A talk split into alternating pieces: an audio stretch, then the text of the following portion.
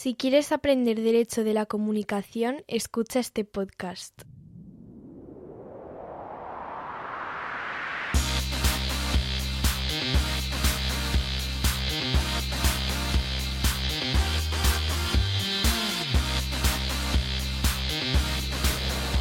Buenos días estudiantes, ¿cómo estáis? Hoy tenemos un grupo nuevo aquí en el grado en comunicación audiovisual está formado por Paula Martín Uber, María Victoria Fernández, Carla Gutiérrez Villanueva y Marta García Oliver. Buenos días, ¿cómo estáis? Hola. Bueno, podéis hablar, ¿eh? Para eso están los micrófonos. Bueno, el tema de hoy, ¿cuál es?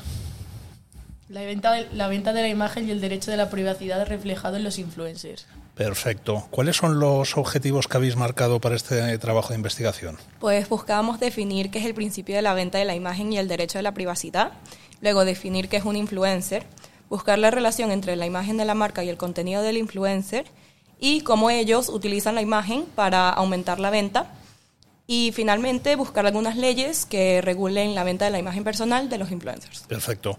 Eh, los objetivos que dicen Victoria responden a mi insistencia a todos los grupos en marcar unos objetivos claros para el trabajo de investigación, sobre todo porque si haces un trabajo de investigación sin objetivos claros te acabas perdiendo, ¿verdad? Acabas encontrando un montón de información y ya no sabes bien qué hacer con ella.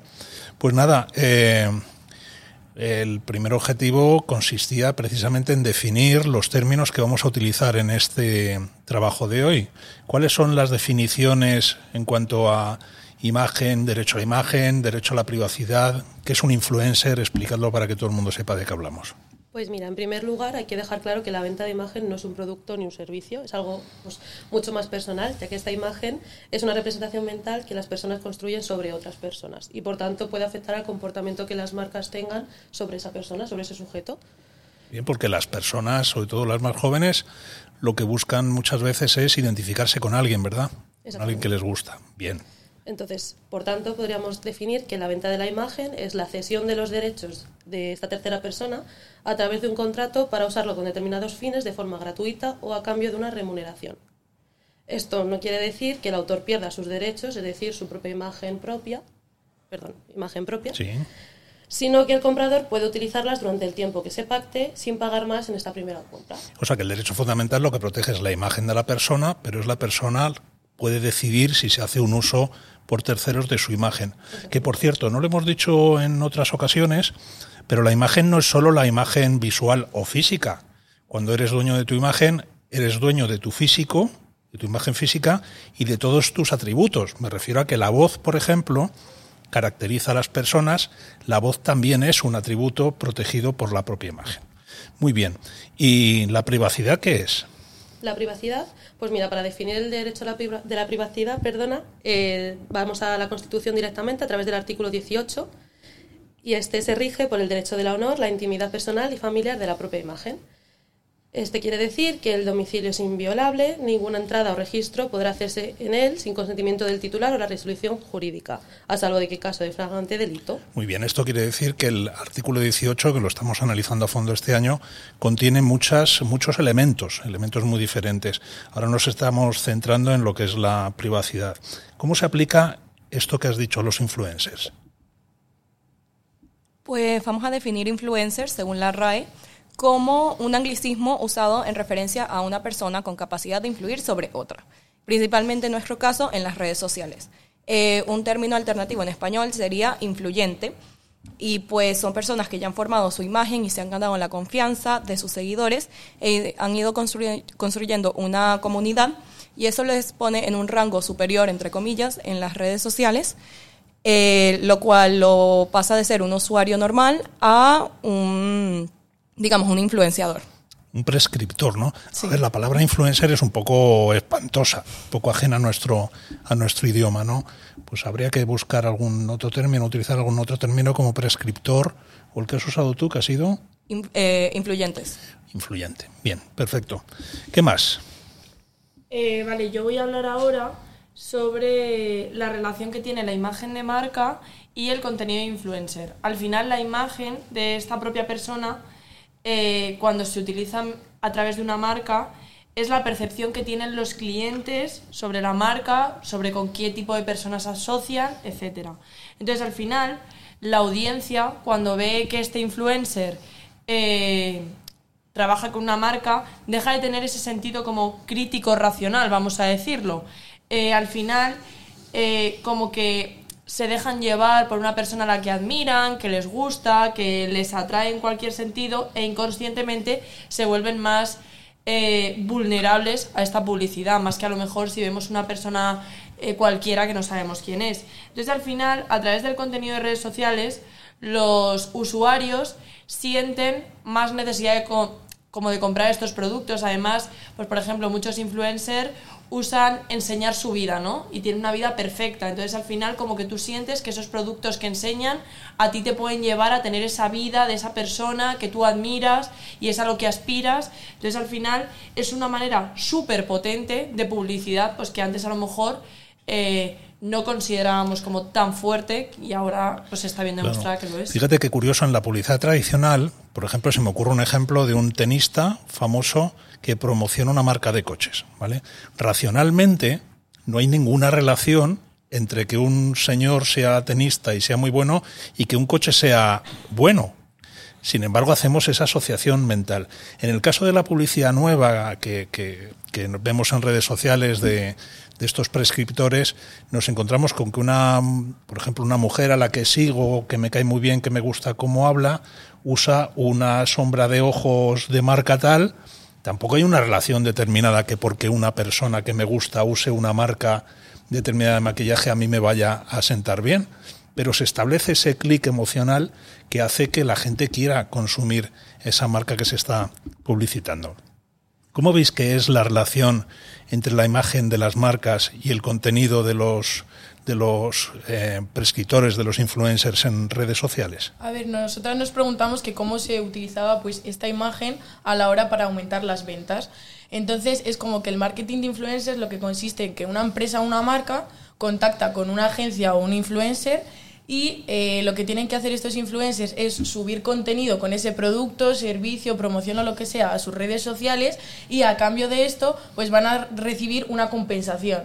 Esa compensación pues va a variar según el influencer que sea y ya puede ser pues eh, algo efectivo, ser un servicio, un descuento especial o lo que sea. Eh, otros de los motivos por los cuales los influencers son una buena elección a la hora de aumentar eh, las ventas son por los objetivos que estos usuarios cumplen individualmente. O sea, simplemente subiendo una foto, un vídeo o una historia, le consiguen como llamar la atención, aunque sea de una mínima parte de la población que son sus seguidores. Entonces cumplen algunos objetivos como la credibilidad de marca, ya que tienen una voz de autoridad que va a llegar a crear impacto en esos usuarios, eh, un mejor branding generando mayores ventas, fidelización de esos seguidores a convertirse en consumidores recurrentes de lo que están promocionando o vendiendo.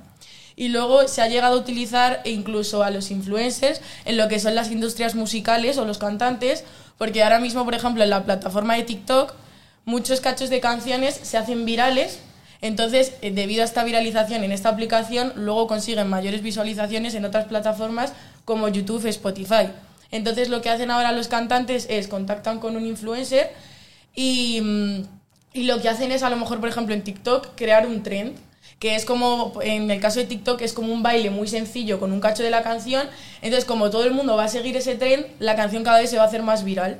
Y pues a veces lo que hacen es preguntarles al TikToker, rollo, eh, ¿Qué parte de la canción crees que se va a hacer más viral? Les preguntan su opinión porque como están más metidos en lo que es ese mundo de TikTok, o les dicen, quiero que con esta parte de esta canción me hagas un baile para que se me haga viral.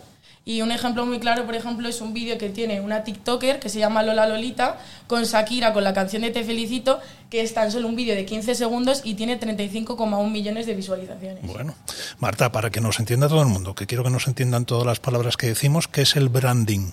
El branding es como las acciones o los objetivos o los valores que la marca lleva a cabo para que sea reconocida. Bien.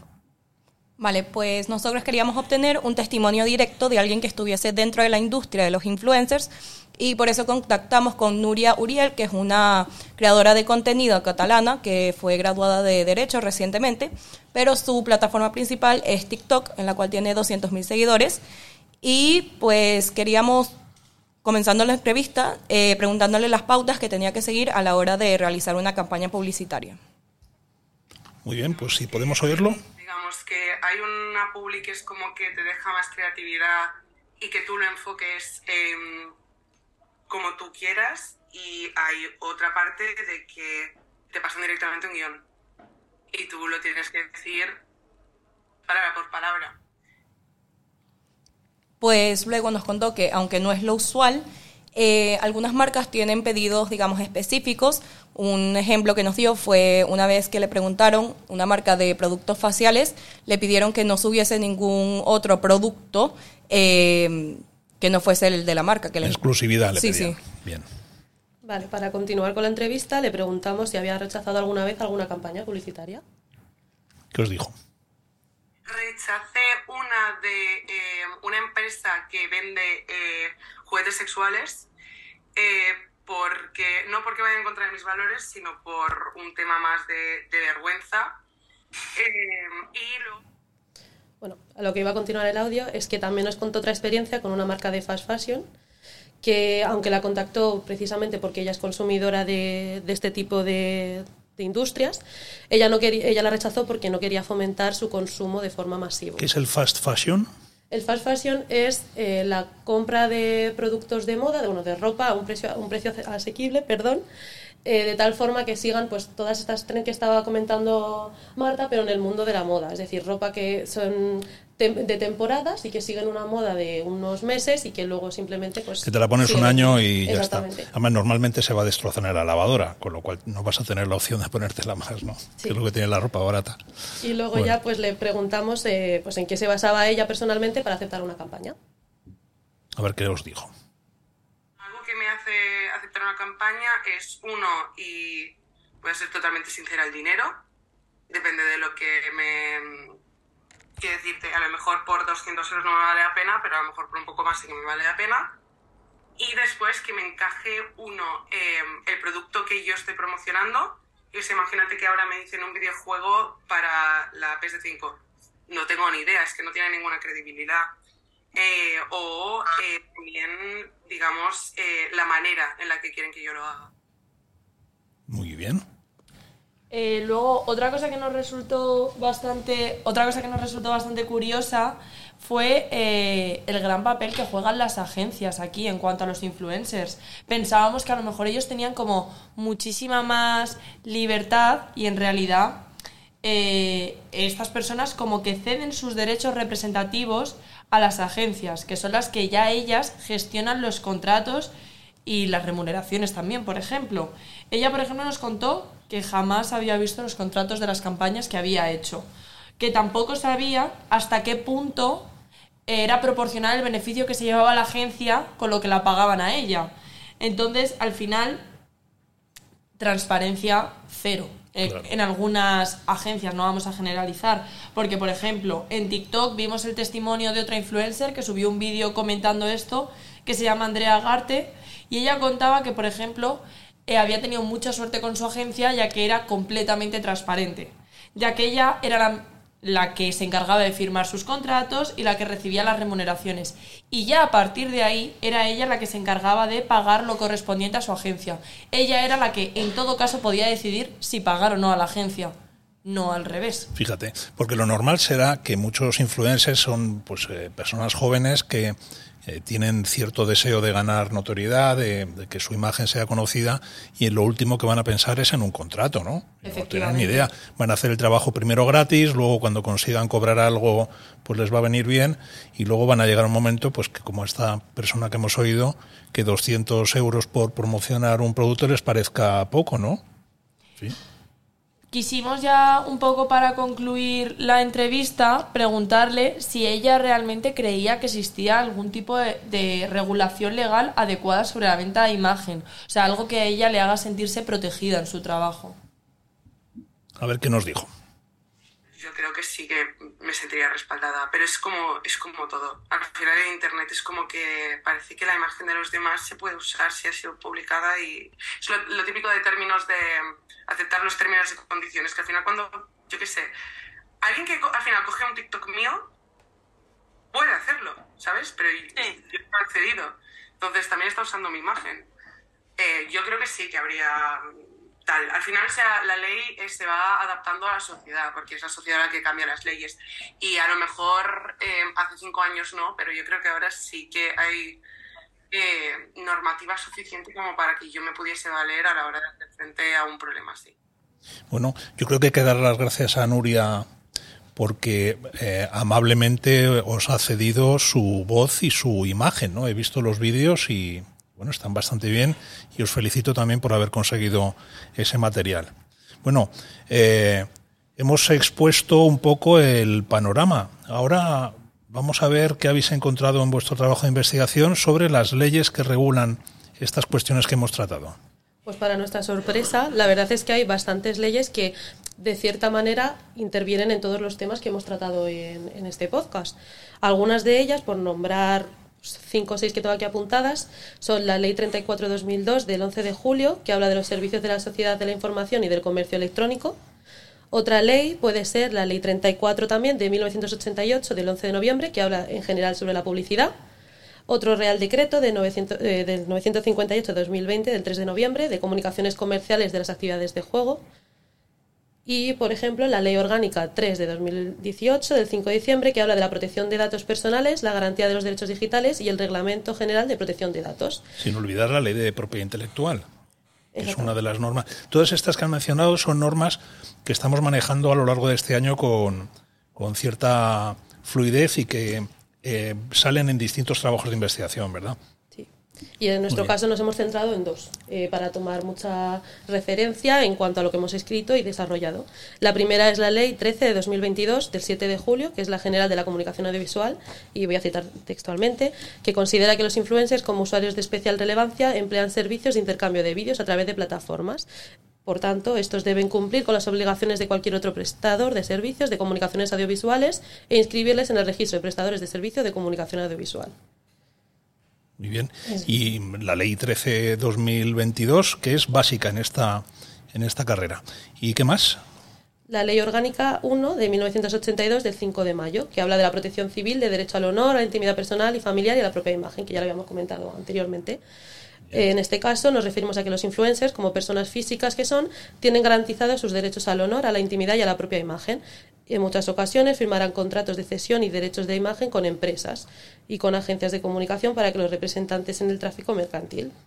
En este caso, pues haciendo referencia a todo lo que nos comentaba Nuria de las agencias, la transparencia de los contratos y pues lo que ellos como personas físicas también ven de todo este proceso mercantil. Perfecto. Bueno, yo de todo lo que habéis comentado saco una conclusión fundamental, que es, o un consejo fundamental que yo daría a cualquier persona que exponga su imagen en redes sociales, que es, eh, estás depositando ahí una información personal, íntima, la más privada. Eh, ten en cuenta que esto va a quedar ahí para siempre, ¿no? Y que cualquiera va a poder usarlo eh, con cierta libertad y que hay gente buena que lo va a usar bien, hay gente mala que lo va a usar mal. Entonces, piénsate lo que estás haciendo y si es eh, lo que hay en medio es un eh, negocio con beneficios económicos, pues asegúrate a través de un contrato de cuáles son tus derechos y tus obligaciones en esa, en esa transacción. ¿Qué conclusiones habéis sacado vosotras? Pues aparte de la conclusión que acabas de decir tú, nos, al hacer el trabajo nos dimos cuenta que realmente los influencers ahora mismo en nuestra sociedad tienen como mucho más impacto de que realmente pensábamos. Porque como tú has dicho antes, a lo mejor vemos a alguien que nos gusta utilizando un producto y ya simplemente por el hecho de que lo promocione esa persona, no nos planteamos realmente este producto va a funcionar, sino decimos, vale, me gusta la persona que lo promociona, hay una oferta, pues lo voy a comprar. Y luego a lo mejor la oferta ni, ni existe. Y luego sacamos otras conclusiones como con el tema de la entrevista de Nuria, pues al fin y al cabo esto es un trabajo relativamente nuevo, que de hecho hay mucha gente que no lo considera ni un trabajo y por eso no sabíamos si realmente iba a estar regulado por la ley, si se sentían protegidos o no y después de hablar con ella pues nos hemos dado cuenta y hemos sacado la conclusión que realmente sí que hay leyes y que se han adaptado a la sociedad actual en el caso del trabajo de los influencers. Y también con el tema de lo de las agencias, realmente no sabíamos cómo era el trabajo de un influencer, si se movía al solo, si era por agencias, cómo era la relación influencer-agencia. Y pues nos hemos dado cuenta de que hay algunos que tienen mucha suerte, como es el caso que ha dicho antes Paula de Andrea Garte, que ella es la, la que decide qué hacer con el dinero, si realmente la agencia se lo merece o lo que sea. Es decir, como una mayor transparencia. En cambio, Nuria no puede decir eso porque lo que ha dicho que no había visto un contrato nunca y no sabía ni, ni que estaba ganando en proporción a la agencia ni nada. Muy bien.